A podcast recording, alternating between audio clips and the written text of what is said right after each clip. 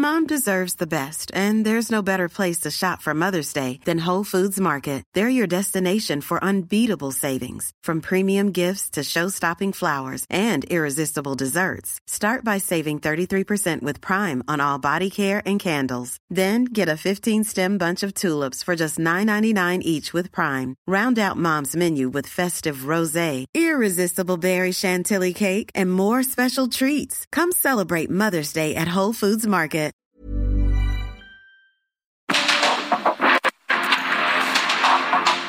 El mundo actual no se entendería sin la economía, las finanzas y los negocios. Acompaña a Mario Maldonado, el columnista de negocios más joven y objetivo del periodismo financiero en su programa. Bitácora de negocios.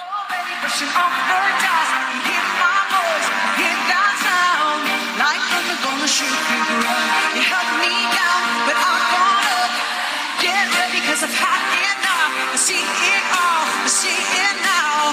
I got the iron.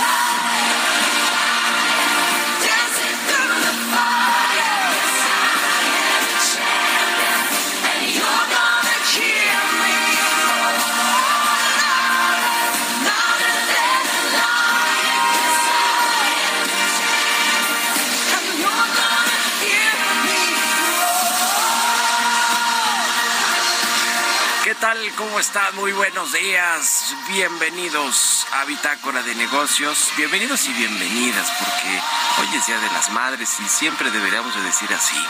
Es la realidad. Muchas gracias por acompañarnos en este miércoles 10 de mayo del 2023. Soy Mario Maldonado y me da mucho gusto saludarlos. Eh, gracias, gracias por despertar tempranito con nosotros, por madrugar aquí en estas frecuencias del Heraldo Radio. Eh, que abrimos nosotros la barra informativa con Bitácora de Negocios y un saludo y muchas felicitaciones a las mamás de México y del mundo. Un eh, pues saludo, un abrazo obviamente a mi madre, pero a todas las madres de México, del mundo, a quienes nos están escuchando. De verdad que es un pues un privilegio ser madre y es un privilegio todavía mayor ser hijo de estas mujeres extraordinarias, maravillosas, a quienes les debemos mucho o todo en nuestra vida. Para empezar, pues eso, ¿no? Nuestra vida. Así que un saludo a todas las madres en este 10 de mayo. Y comenzamos este miércoles con un poquito de música antes de entrarle a la información. Esta semana estamos escuchando precisamente canciones de las mamás más famosas de la música o algunas de las cantantes más famosas.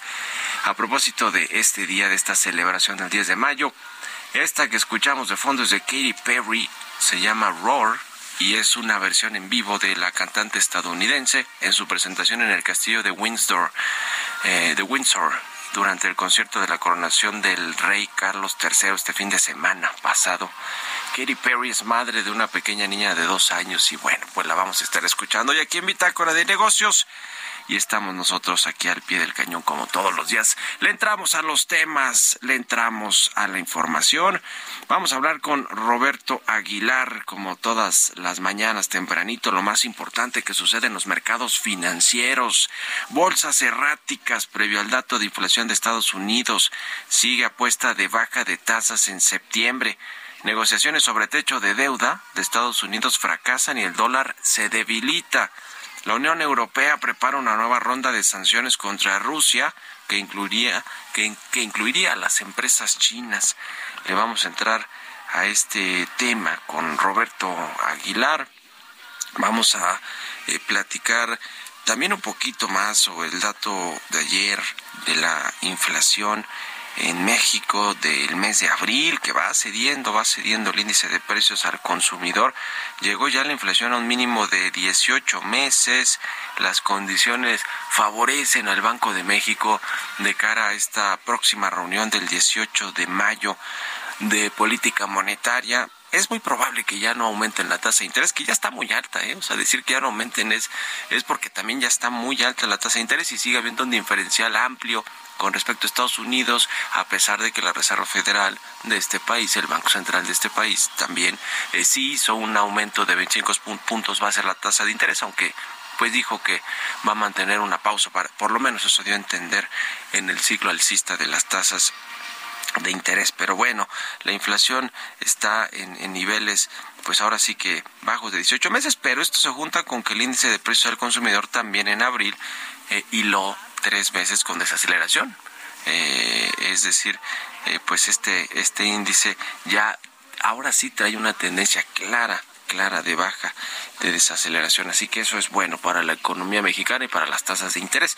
Vamos a hablar también del nearshoring, de eh, pues este anuncio que hizo la Amexcap sobre el apoyo para atraer esta inversión extranjera al país, esta inversión productiva de países que están o de empresas de otros países que están buscando eh, relocalizar inversiones y plantas de producción y México con todo y todo se ve como un país pues atractivo sin duda alguna para la inversión extranjera por su cercanía con Estados Unidos y con Canadá, este bloque comercial norteamericano muy sólido, muy fuerte, aunque pues los socios tienen sus propios problemas, ¿no? Sus consultas en el sector energético, en lo que tiene que ver con el maíz transgénico, el glifosato, problemas también de corte laboral y ahora podría pues abrirse uno nuevo con la ley minera, aunque mire, la ley minera la van a echar para abajo en el Congreso, en perdón, en la, en la Suprema Corte de Justicia de la Nación con las impugnaciones al, al, debido proceso legislativo de los partidos de oposición.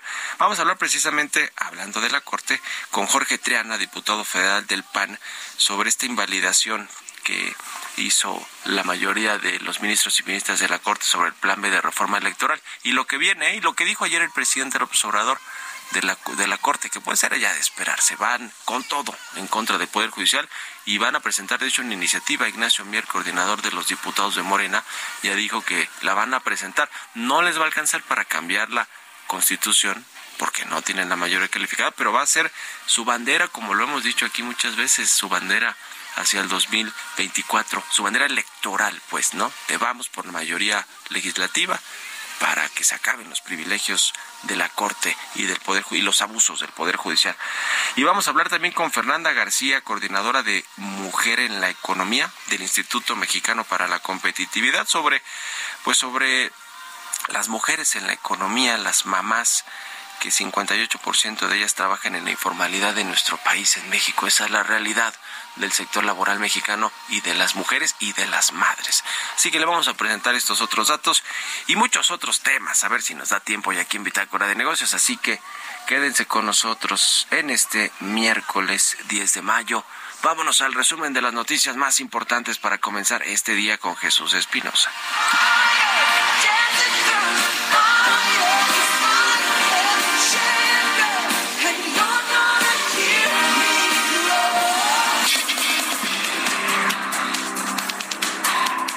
Martes, la portavoz de la Casa Blanca indicó que los presidentes de Estados Unidos Joe Biden y de México Andrés Manuel López Obrador hablaron por teléfono. En su cuenta de Twitter, el mandatario mexicano dijo que la reunión duró alrededor de una hora y en ella ambos reafirmaron su compromiso de seguir trabajando juntos en migración con dimensión humanista, tráfico de drogas y armas y cooperación para el desarrollo. En otro tema, el presidente López Obrador criticó la decisión de la Suprema Corte de Justicia de la Nación de anular una primera parte de las reformas electorales contenidas en el Plan B impulsado por el gobierno. Ahí viene el C. Este, no tiene remedio el Poder Judicial. Está podrido. están actuando de manera facciosa. Imagínense componerle la plana al poder legislativo. Es de sentido común, de juicio práctico. El poder ejecutivo lo elige el pueblo. A mí me eligieron. Al poder legislativo lo mismo. Se elige a los diputados, se elige a los senadores. El poder ejecutivo y el poder legislativo nombran a los ministros de la Corte. La Secretaría de Hacienda y Crédito Público informó que Julio César Cervantes Parra será el nuevo presidente de la Comisión Nacional del Sistema de Ahorro para el Retiro. En un comunicado, Hacienda señaló que el secretario Rogelio Ramírez de la O nombró a Cervantes Parra en lugar de Iván Pliego Moreno, quien ocupó el cargo poco más de un año ocho meses.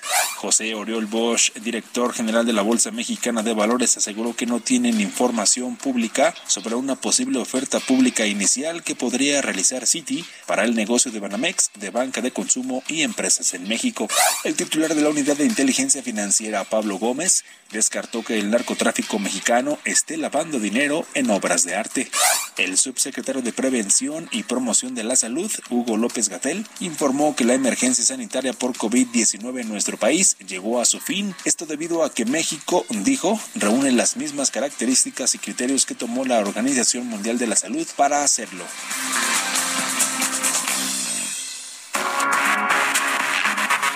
editorial.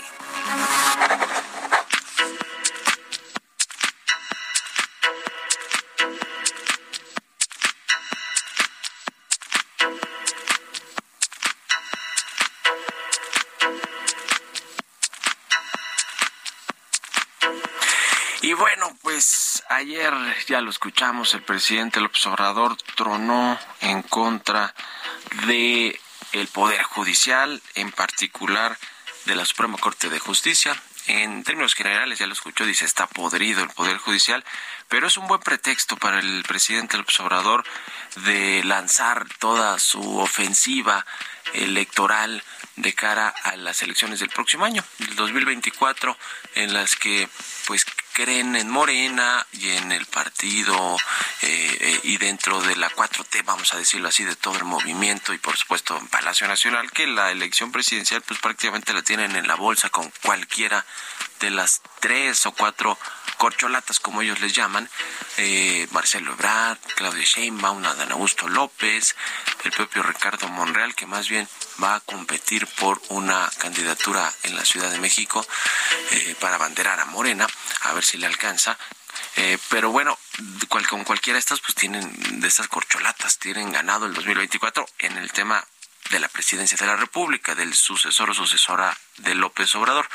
El asunto es el Congreso el Congreso local donde hoy no tienen mayoría calificada y en realidad no la podrían tener, pero podría, o sea, no la podrían tener como partido únicamente Morena, pero sí a través de los aliados, es decir, el PT, el Verde Ecologista y en fin, quien se sume a la eh, por conveniencia únicamente o por sobrevivencia a la planadora de Morena y es a lo que llamó ayer el presidente López y es algo que le aquí le adelantamos, le avanzamos que iba a suceder así desde hace desde finales del mes pasado de abril, hace unos días.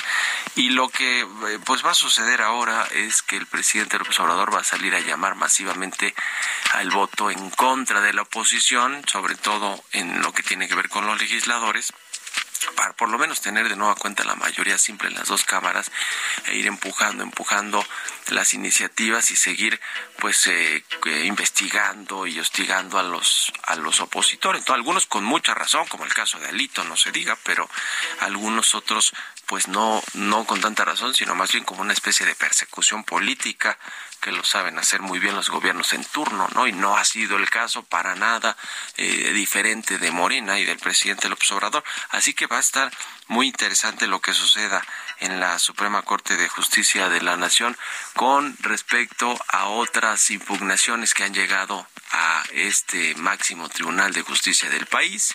Como ya le decía, estas 20 iniciativas que se aprobaron en el Senado de la República hace un par de fines de semana, en las que no se respetó tampoco el, debido proceso legislativo, se ninguneó a la minoría o, se, o los mayoritearon, como dicen en el argot legislativo, y se saltaron pues varios eh, procesos de la técnica legislativa del proceso legislativo y entonces se van a impugnar y seguramente la corte le, le va a dar la razón a la oposición como ya lo hizo ahora con el plan B de reforma electoral la primera parte así vendrá el resultado de la votación de la segunda parte de la reforma electoral del plan B y entonces pues eh, la corte sigue siendo será el dique de contención de eh, pues este presidencialismo que ha querido ejercer, imponer en estos desde que llegó al gobierno, al gobierno federal, pero sobre todo ya de forma más abierta, eh, creo que en estos últimos meses el presidente del observador.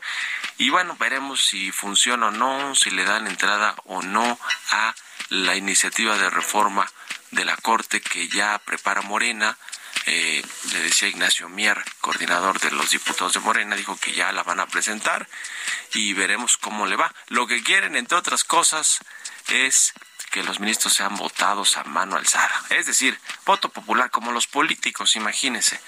Imagínese en qué manos estaríamos en términos de procuración de justicia. Sería un desastre, sería un desastre incluso en todos los términos económicos, de, de inversión, de, de confianza, de certeza, en fin, yo no sé qué pasaría con el tipo de cambio. Es todo un tema, ¿eh? Pero bueno, lo van a intentar, no les va a alcanzar porque es una reforma constitucional.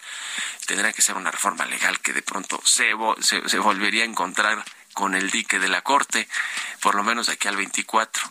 Veremos qué sucede con las elecciones del 2024. Ahí es donde están eh, enfocando todas sus baterías Morena, el presidente el observador, en su famoso plan C. Veremos cómo le va, pero no son buenos tiempos para la división de poderes, para el equilibrio de poderes, para el país y para la relación que debe haber entre el poder ejecutivo, judicial y legislativo. ¿eh? De hecho, creo que son de los peores tiempos que estamos viviendo. ¿A usted, ¿A usted qué opina? ¿Ustedes qué opinan? Escríbanme en Twitter, arroba Mario Mal y en la cuenta arroba Heraldo de México. Mario Maldonado en Bitácora de Negocios. Y ya le decía, la Asociación Mexicana de Capital Privado, la MEXCAP, ha observado con todo y todo, le decía, una buena oportunidad de inversión en México por este asunto del nearshoring y se alistan a apoyar, a buscar la manera en la que sí puedan llegar estas super inversiones, mega inversiones de el continente asiático sobre todo, pero de cualquier parte del mundo. Vamos a escuchar esta nota que preparó mi compañera Giovanna Torres. Raúl Gallegos, presidente de la Asociación Mexicana de Capital Privado, destacó que a pesar de la volatilidad que continúa en los mercados, los niveles altos de inflación y de las tasas de interés referencial, ve un panorama positivo hacia adelante en México y se alista para apoyar al nearshoring. Refirió que el capital privado es de muy largo plazo y no de cosas que dan en lo inmediato, por lo que saben enfrentar los ciclos de incertidumbre y los retos que surgen en la economía. Comentó para el Heraldo de México que el tema es que se sigue viendo mucha oportunidad de inversión en el país, en donde se observan rezagos importantes y en donde el capital privado puede ayudar a México en general. Entre las áreas de oportunidad, dijo, están la penetración financiera, el sector inmobiliario y en infraestructura, ahora ligado mucho a la inversión que está viéndose con el llamado nearshoring. En este sentido, detalló que hay muchas cosas en donde el capital privado puede apoyar como la manufactura avanzada en nuevas tecnologías y a empresas que buscan participar en esta relocalización de proveeduría. Otros sectores muy importantes son educación y salud, donde dijo también hay ejemplos muy interesantes de empresas que han podido avanzar, crecer y tener una participación importante en el mercado derivado del apoyo de capital privado. Con información de Verónica Reynolds para Bitácora de Negocios, Giovanna Torres.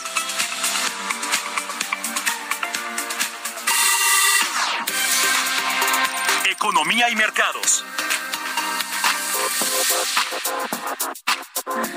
Roberto Aguilar ya está aquí en la cabina del Heraldo Radio. Mi querido Robert, buenos días. ¿Cómo estás, Mario? Me da mucho gusto saludarte a ti y a todos nuestros amigos. Todos los ojos puestos en el dato de la inflación en Estados Unidos, que en unos minutos más se va a conocer. Esto provoca que las bolsas operen de manera errática mientras que la falta de acuerdos para ampliar el límite de deuda en Estados Unidos pues está afectando al dólar, de hecho se debilitaba y esto pues está favoreciendo justamente al tipo de cambio comentaba yo que justamente acaba de está cotizando en 17.70 el tipo de cambio. Estaríamos próximos ya, Mario, a un nuevo mínimo del año.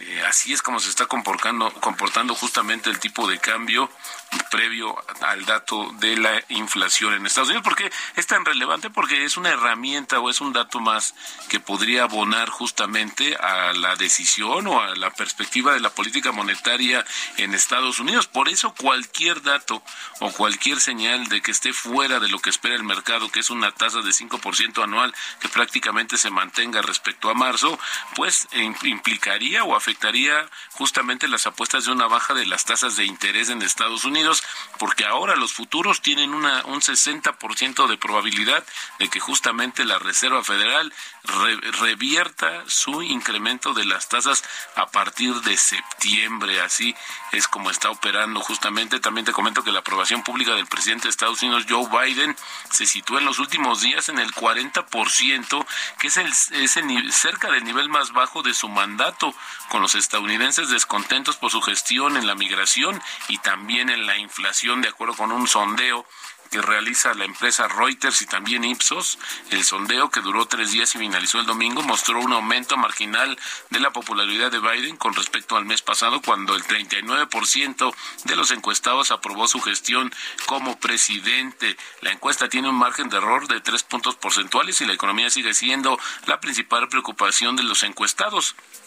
Fíjate esto en un contexto de elevadas tasas de inflación y de presión en los bancos centrales para controlar los precios mediante el alza justamente de las tasas de interés, lo que ha encarecido las hipotecas y los préstamos para la compra de automóviles. También te platico que los países miembros de la Unión Europea pues comenzaron hoy una primer, un primer debate sobre la propuesta de nuevas sanciones a Rusia por su invasión a Ucrania que irían dirigidas a empresas chinas y también de Irán y permitirían limitar las exportaciones a terceros países países que incumplen las restricciones comerciales vigentes. Bueno, se prevé que las conversaciones sean duras y que no haya un acuerdo por lo menos en el corto plazo. También un dato que se dio a conocer relevante es que la confianza de las pequeñas empresas estadounidenses cayó en abril a su nivel más bajo en 10 años, justo por la preocupación por las perspectivas económicas de corto plazo y la persistente escasez de trabajadores, pero hubo pocas señales de que tuvieran dificultades para acceder al crédito. Te comentaba justamente que el tipo de cambio pues sigue en estos niveles 17.70 es como está cotizando en estos momentos y tenemos con ello una ganancia anual ya acumulada superior al 9%. Vaya peso fortachón, Mario. Vaya peso fortachón por lo que sucede en Estados Unidos, pero bueno, pues así está fortaleciéndose el peso mexicano que como siempre lo decimos, pues no es tampoco tan favorable para ciertos sectores en México para quienes reciben remesas, en fin, para los que reciben ingresos, ganancias eh, o dinero en general en moneda extranjera, particularmente el dólar, porque pues reciben menos dinero cuando lo cambian por pesos, ¿no? En fin, eh, y le beneficia a los que exportan. Es decir, tiene claro oscuro siempre esto, Robert. Gracias y nos vemos al rato en la televisión. Gracias, Mario. Muy buenos días. Roberto H, síganlo en Twitter. Vámonos a la pausa. Regresamos.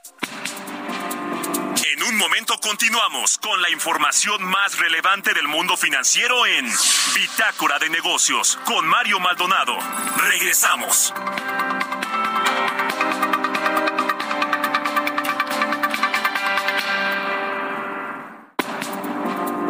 Estamos de vuelta en Bitácora de Negocios con Mario Maldonado. Abogado, puma, pambolero y alcalde de Benito Juárez. Y pues un día literal toqué, me abrieron la puerta y ahí llegué al pan. La seguridad pública es la carta de presentación de Santiago Taboada. Un equipo de trabajo que logró reelegirse en mi caso, con más del 70% de la aprobación de la gente. Para nadie es un secreto que quiere ser jefe de gobierno.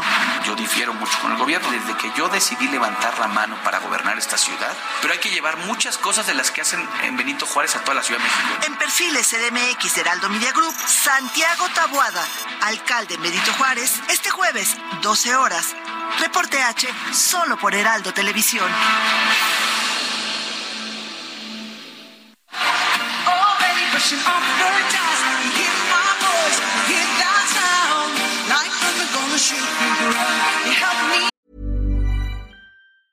Hey, I'm Ryan Reynolds. Recently, I asked Mint Mobile's legal team if big wireless companies are allowed to raise prices due to inflation. They said yes. And then when I asked if raising prices technically violates those onerous two year contracts, they said, What the f are you talking about, you insane Hollywood ass? So to recap, we're cutting the price of Mint Unlimited from $30 a month to just $15 a month. Give it a try at mintmobile.com slash switch. $45 up front for three months plus taxes and fees. Promo for new customers for limited time. Unlimited more than 40 gigabytes per month. Slows. Full terms at mintmobile.com.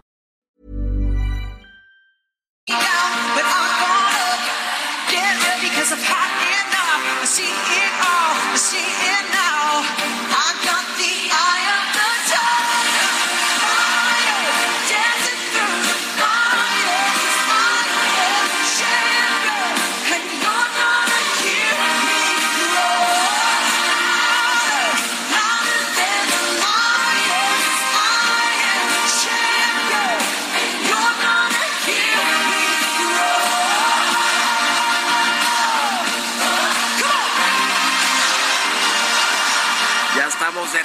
Aquí en Bitácora de Negocios, 6 con 31 minutos de la mañana, tiempo del centro de México.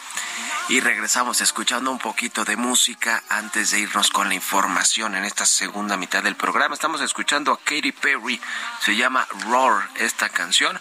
Es una versión en vivo de esta cantante estadounidense en su presentación en el castillo de Windsor eh, durante el concierto de, de coronación del rey Carlos III este fin de semana. Y la estamos escuchando a propósito de la celebración hoy del 10 de mayo, el Día de las Madres. De nueva cuenta, felicidades a todas las mamás en México y en el mundo, a todas estas mujeres extraordinarias que nos han pues dado la vida por empezar, empezando por eso, imagínense lo extraordinario y lo y lo importante que son para, para todos nosotros, todos los hijos. Así que yo obviamente en particular mando un gran saludo, un abrazo y besos a mi mamá que además nos escucha, ¿eh? Y no, pues ya ve que la mamá siempre ve los programas y escuchan los programas o los ven los de sus hijos, pero no, la verdad es que mi mamá le interesa y, además me hace siempre buenas críticas, críticas constructivas, no creo que las de la típica mamá, ¿eh? Pero bueno, le mando un saludo y también aquí este, a, a la- las mamás de, de Jesús Espinosa, Alejandra, de Enrique, eh, de todos, eh, de todos y todas las, las mamás. Así que un, un abrazo, un saludo. Y eh, pues escuchamos eh, precisamente a propósito de esto, de esta celebración del 10 de mayo, Katy Perry, que es una de las cantantes famosas de la música. Eh, tiene una niña de dos años, Katy Perry, por eso la estamos escuchando hoy aquí en Bitácora de Negocios.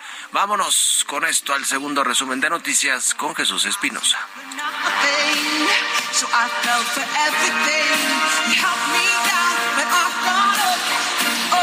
Pushing off the gas.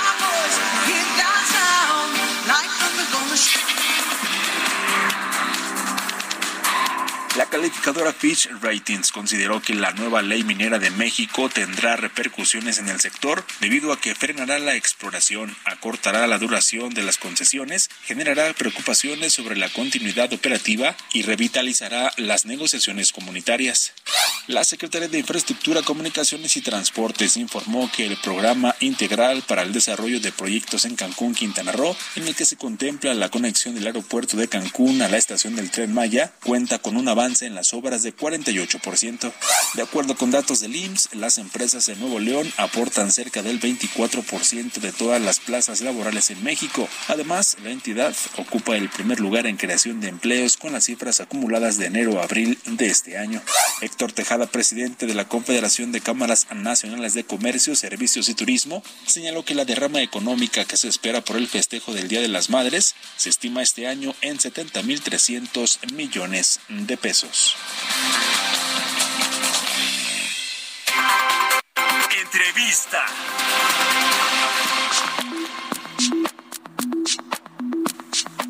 Y ya le decía, vamos a platicar con el diputado federal del Partido de Acción Nacional, Jorge Triana, quien me da gusto saludar. ¿Cómo estás, Jorge? Buenos días. Buenos días, Mario. Gusto en saludarte también.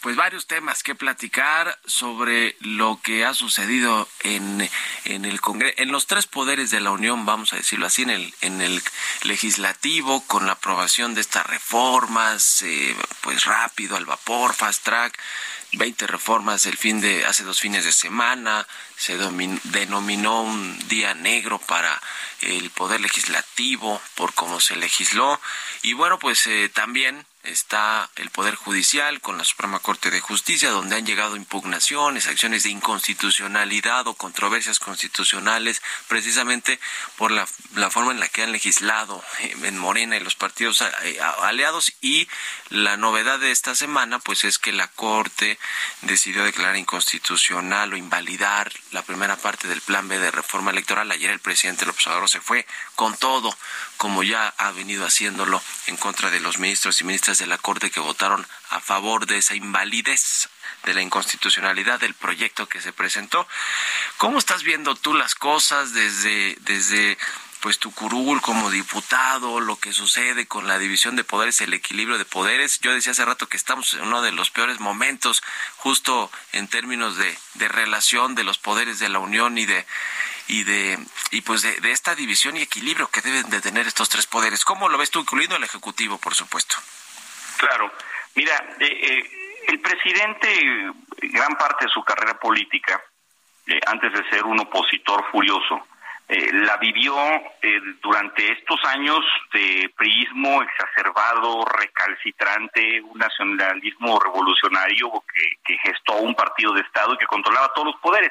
Le, le, parece muy extraño, le parece muy curioso, le parece hasta exótico que, que el Poder Judicial haga su trabajo. Pero me, me, y me parece increíble que un politólogo, como lo es, o se supone que es Andrés Manuel López Obrador, no conozca la división de poderes y, y, y, su teoría, que viene de Montesquieu y de muchos otros autores en el, en el pasado, que implican que el poder legislativo hace leyes, el, el, el, poder judicial revisa esas leyes y el ejecutivo las ejecuta. Digo, es muy sencilla la fórmula y el presidente no lo entiende, lo ve como un agravio para su movimiento, lo ve como un estorbo y, la verdad es que no estamos muy acostumbrados a que el poder judicial haga lo suyo y lo suyo es interpretar leyes y elaborar sentencias. Es lo que está sucediendo. Eh, no nos debería de parecer extraño porque para eso fue edificado el Poder Judicial. Eh, a mí lo que me preocupa mucho es esta amenaza de venganza que, lanzó desde ayer, eh, donde dice, bueno, pues eh, votaron en contra de, de mi plan B, ahora los voy a castigar con presupuesto y les voy a lanzar una reforma para, para quitarlos a todos y para que eh, los jueces, dice él, y magistrados y ministros sean electos por voto popular. Una, es decir, una serie de ideas que si bien ya las había venido esbozando desde hace tiempo, pues las está aterrizando a manera de venganza, ¿no? En, y además en la recta final del sexenio. Creo que es momento de que haya serenidad de todas las partes, porque, insisto, esto no es eh, ajeno a una democracia. Lo que estamos viendo es cómo cada poder hace lo suyo el legislativo hace sus leyes, si no estas leyes no son apegadas a la Constitución, pues entonces entra el judicial para corregir la plana, para eso funciona. Y el Ejecutivo lo que tiene que hacer es administrar, generar políticas públicas.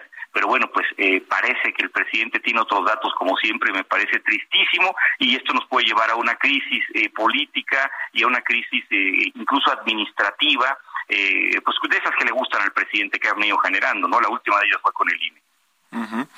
Que además de todo, pues en sus eh, reformas eh, que va a proponer, bueno, Ignacio Mier dijo, tu compañero ahí en la Cámara de Diputados, que va a presentar ya una reforma me imagino que para el próximo periodo de sesiones en septiembre, para renovar el poder, el, la Corte, el Poder Judicial, para que los ministros elijan popularmente con un voto popular, ciudadano, etcétera. No, no, sé si le alcance porque es una reforma constitucional, no creo, pero el presidente observador dijo que ya cuando entre la nueva legislatura en septiembre del 2024 va a proponer reformas al Poder Judicial, al INE, va a retomar la reforma eh, de la Guardia Nacional, bueno, el traslado del mando civil a mando militar que controle la, la Secretaría de la Defensa. Eh, eh, esto eh, y, ahora pues la digamos la cruzada electoral del gobierno pues es pedirle a los ciudadanos que voten eh, en mayoría, en bloque, abrumadoramente por los legisladores de Morena y de los partidos aliados para que puedan obtener mayorías el, el próximo, la próxima legislatura, Jorge. Sí, esto último es también sumamente delicado porque pues eh, cuando habíamos visto un presidente, por lo menos del año 2000 para acá o del 94 para acá, que saliera con infraestructura pública en un espacio de comunicación gubernamental a hacer un llamado por un por un partido o por un movimiento. Esto es esto es inadmisible también en una democracia. Eh, y sí, mira, eh, tú, tú lo apuntas muy bien. Eh, el, el lema o la bandera de campaña va a ser eh, como yo no pude gestar mi eh, mi transformación que prometí en seis años. Y los culpables son los ministros y los culpables son los diputados de oposición, pues entonces ahora le pido a mis simpatizantes que voten por Morena con más fuerza todavía, en mayor cuantía, para poder tener mayoría en, en- en- en ambas cámaras y poder sacar adelante este proyecto, que su proyecto es, como tú apuntas, desaparecer al INE, desaparecer al INAI, desaparecer, como lo conocemos, al Poder Judicial, desaparecer órganos autónomos, y, y- y bueno, pues este me, me, me parece que es un reconocimiento tácito a que ya no jaló este sexenio, a que la transformación pues ya no la vimos, ya, ya, ya se quedó lejos y lo va a tener que hacer todo al final. Pero mira, para tranquilidad de muchas personas que nos escuchan, y, y yo sí lo quiero decir con un análisis objetivo, el presidente no pudo tener mayoría calificada ni siquiera en el año 2018. Después la compró en la Cámara de Diputados con los diputados del Verde y con algunos que se fueron del PRD y del PRI y hasta del PAN para su movimiento. Después un- hubo un- unos meses que tuvo mayoría calificada. En el 2021 perdió Morena la mayoría simple. Hoy tienen mayoría simple, pero solamente en conjunto con el Verde y con el PT. No no veo manera como vaya a retener o poder retener, no porque no la tiene, más bien poder eh, eh, alcanzar este umbral de votos que le permita tener esta mayoría. Vaya, es un, me, me parece que es pirotecnia, que es una declaración desde el hígado, desde la venganza, pero lamentablemente pues esta, esta declaración de odio contagia a todos sus seguidores y se polariza el ambiente como esto suele suceder.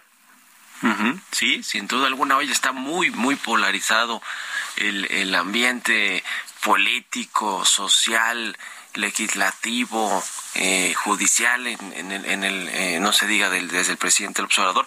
Ahora, eh, eh, ¿qué crees que venga en, en términos de las otras impugnaciones que están allí en la Suprema Corte de Justicia de la Nación? Está para empezar todavía lo que tienen que definir en materia de electoral del plan B, la, digamos que la segunda parte de las de los cambios a las legislaciones secundarias, pero también eh, conforme vayan promulgándose estas 20 reformas que se pasaron fast track en el Congreso hace un par de semanas, hace un par de fines de semana, eh, pues esas también se irán impugnando, ¿no? Eh, y, quizá pues con el mismo argumento del, de la falta, las faltas al debido proceso legislativo, y si ya resolvió así la Corte, pues es previsible, digo, habrá que, que ver que, cuál es ese- lo que dicen los ministros, los votos y el sentido de sus votos, pero es previsible que pues co- corran la misma suerte, ¿no? La- el segundo paquete de reformas eh, del plan B en materia electoral y también las que se aprobaron, las 20, o no sé de las 20 cuántas se vayan a impugnar. Eh, ¿Cómo ves este tema, lo que viene en la Corte en, en- en términos de lo que se ha aprobado en el Congreso? Sí, mira, a ver, con el mismo argumento que me parece completamente pulcro porque está sustentado en criterios de la Corte, en derechos humanos, en la propia Constitución, que se que se anuló la primera parte del Plan B consistente en dos leyes secundarias. Con el mismo argumento se va a anular la segunda parte, te lo puedo asegurar, consistente en cuatro leyes secundarias. ¿Por qué? Porque esas cuatro leyes secundarias se aprobaron en el mismo momento eh, bajo el mismo proceso, eh, exactamente con los mismos vicios, dispensando trámites, abusando de la figura de urgencia y obviedad. Eh, entonces, eh, no tengo la menor duda que la segunda parte del plan B va a caer y con mayor razón deberían de caer estas 12 leyes que son las que estamos impugnando, de 20, 12 son las que vamos a, presentar acción de inconstitucionalidad, también eh, eh, por la misma razón. Pero ahí fue peor, el abuso en el Senado fue peor. Ahí no solamente abusaron de la urgencia y obviedad y dispensa de trámites, sino que además sesionaron sin quórum, le tomaron protesta a una senadora que andaba de viaje eh, no sabemos cómo llegó la licencia, declararon una votación que no reunía también la cantidad de, de senadores presentes adecuada. Entonces me parece que van a caer todo eso, va a haber mucho trabajo en la Corte, sí, pero yo insisto, para eso sirve la división de poderes. Y no solo eso, ayer sucedió algo muy grave en el Congreso de la Ciudad de México, donde aprobaron también en una sesión sin la oposición los, los, los legisladores eh, de Morena y aliados la extensión de la fiscalía, desde la fiscal Ernestina Godoy, y eso también va a terminar en la Corte y va a ser un tema muy interesante de análisis. Creo que vienen tiempos de mucho trabajo para la Corte y sobre todo de mucho asedio, y nos corresponde a los ciudadanos defender nuestro Poder Judicial. Ujú.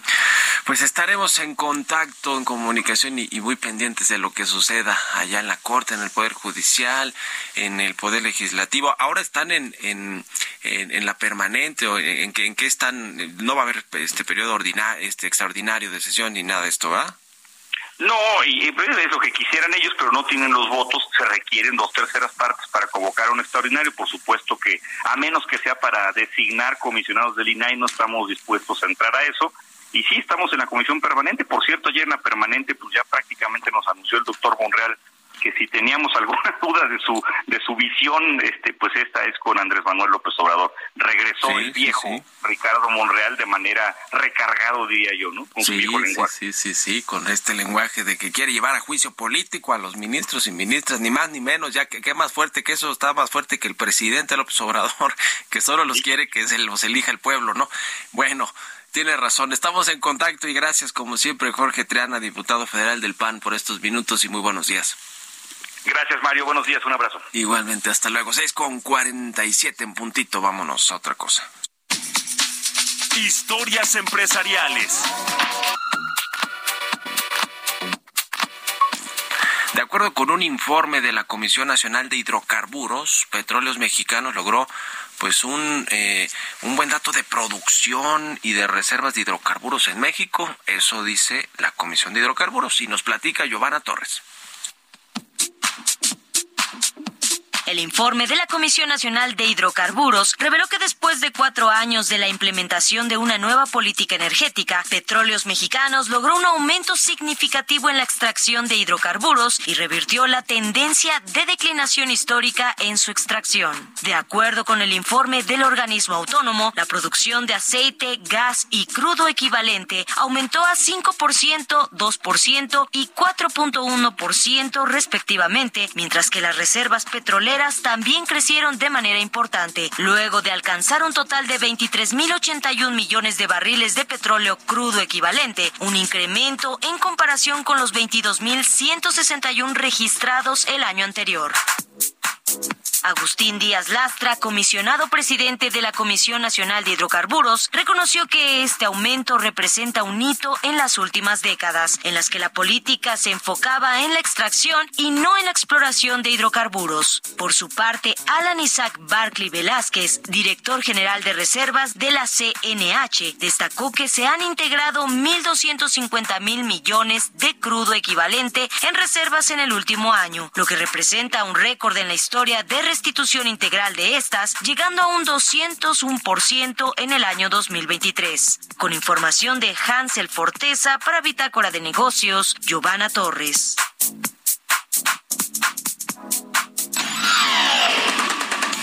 Mario Maldonado en Bitácora de Negocios.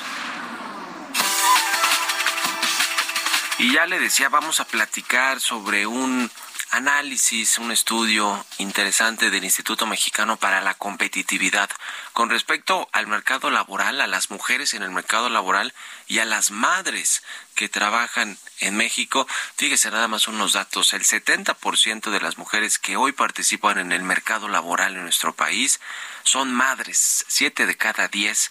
Y de estas, el 58%, es decir, casi 6 de cada 10, eh, pues trabajan en la informalidad. En México hay un gran problema de informalidad y pues quizá muchas de las personas que están en la informalidad y que tienen acceso solamente a esos empleos, pues son las mujeres y las madres. Eh, vamos a platicar de este tema eh, con Fernanda García, ella es coordinadora de Mujer en la Economía del IMCO. ¿Cómo estás, Fernanda? Muy buenos días. Hola Mario, buenos días. Gusto saludarte y gracias por estos minutos. Igualmente. Oye, pues yo daba aquí unos datos de este reporte de ustedes del IMCO con respecto a la participación de las mujeres, de las madres en el mercado laboral mexicano. Cuéntanos un poquito más. Claro que sí, pues como bien lo decías, la mayoría de las mujeres que tienen 15 años o más en México son madres. Esto es decir, 7 de cada 10 mujeres de este grupo de edad tienen eh, al menos un hijo. Eh, es una proporción bastante alta. Eh, no obstante, pues eh, cuando vemos si pueden compaginar este, esta labor de cuidados con el mercado laboral es bastante complicado. Y por ello, pues vemos que en menos de la mitad de estas madres, eh, casi el 45%, tienen un empleo o están en búsqueda de uno. Entonces, eh, pues bueno, eso es lo primero, ser madre disminuye tu tasa de participación económica y aumenta también eh, pues las condiciones laborales precarias a las que ellas eh, eh, se enfrentan. Porque como bien lo decías, el 58% de las madres en México están ocupadas dentro de la informalidad en comparación con 50% de las mujeres que no tienen hijos. Eh, y pues bueno, esto recordar que implica eh, un acceso limitado a seguridad social, a instituciones eh, de salud públicas, enfrentar, enfrentar mayor incertidumbre jurídica y también recibir menores ingresos que sus pares sin hijos. Eh, y pues no solamente eso, una vez que vemos eh, a la población de madres en sí en el mercado laboral, enfrentan varias diferencias conforme aumenta el número de hijos o de hijas que ellas tienen. La primera es disminuye su tasa de participación económica, la segunda es eh, aumenta su tasa de informalidad y la tercera disminuyen los ingresos que ellas perciben. Ujú. Es, es un tema pues muy, eh, eh, pues a- por lo menos a, a ponerle el ojo y a trabajar sobre ello porque no puede ser que esté su- sucediendo esto en, nuestro país. Ahora, ¿en qué sectores económicos, industrias se desempeñan más eh, eh, las, las madres eh, que trabajan en, en la informalidad en el mercado laboral? Bueno, la- los sectores económicos en los que más participan las madres en general eh, son, son dos. Se concentran en el sector de comercio y en la industria manufacturera. Esto es bastante similar en comparación con sus pares mujeres sin hijos. Y cuando vemos el otro, el otro extremo, es decir, el sector donde menos participación de madres hay es el sector de servicios profesionales, financieros y corporativos, donde pues participan 6% de las madres. Sin embargo, y creo que esto es algo este, muy importante a destacar en relación con la informalidad, es este sector de servicios profesionales, financieros y corporativos, donde hay menor participación de madres, es uno donde, eh, de los sectores donde mayor proporción de, eh, de, madres eh, en la formalidad eh, que existe, ¿no? Eh, hay 72% de madres en la formalidad en este sector, en comparación con eh, 32% de madres en la formalidad del comercio y 57 en la industria manufacturera, donde hay mayor participación de mujeres, ¿no? Entonces, donde hay más madres, hay menor eh, informa- este, formalidad y donde hay menos madres, hay más eh, formalidad. Ya. Pues qué, eh, qué, qué panorama para las mujeres. Se nos acabó el tiempo, está muy interesante el tema. Retomamos, ¿te parece eh, pronto para, para platicar de estos y otros temas? Y te agradezco por lo pronto, Fernanda García, coordinadora de Mujer en la Economía del INCO, por estos minutos y muy buenos días. Gracias por el espacio, Mario. Buen día. Que estés muy bien. Con esto nos despedimos. Gracias por habernos acompañado aquí en Bitácora de Negocios. Se quedan con Sergio y Lupita en estas frecuencias del Heraldo Radio. Nosotros nos vamos a la televisión, al canal 8 de la televisión abierta, a las noticias de la mañana. Y bueno, pues eh, otra vez una felicitación a todas las madres en México. Y nos faltaron aquí unos nombres. Jesús Espinosa eh, quiere eh, felicitar y celebrar también a Magdalena y a su mamá Alejandra y yo por supuesto a mi mamá Mónica y también eh, a Emilia Barajas que también es eh, muy importante. Así que bueno nos despedimos. Quédense aquí en el Heraldo Radio nos tomamos a la televisión. Muy buenos días feliz 10 de mayo y nos escuchamos mañana tempranito aquí a las 6 muy buenos días.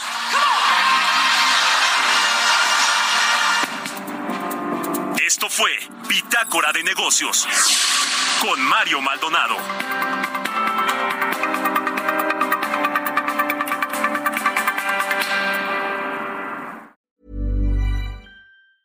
Mom deserves the best, and there's no better place to shop for Mother's Day than Whole Foods Market. They're your destination for unbeatable savings, from premium gifts to show-stopping flowers and irresistible desserts. Start by saving 33% with Prime on all body care and candles. Then get a 15-stem bunch of tulips for just $9.99 each with Prime. Round out Mom's menu with festive rosé, irresistible berry chantilly cake, and more special treats. Come celebrate Mother's Day at Whole Foods Market.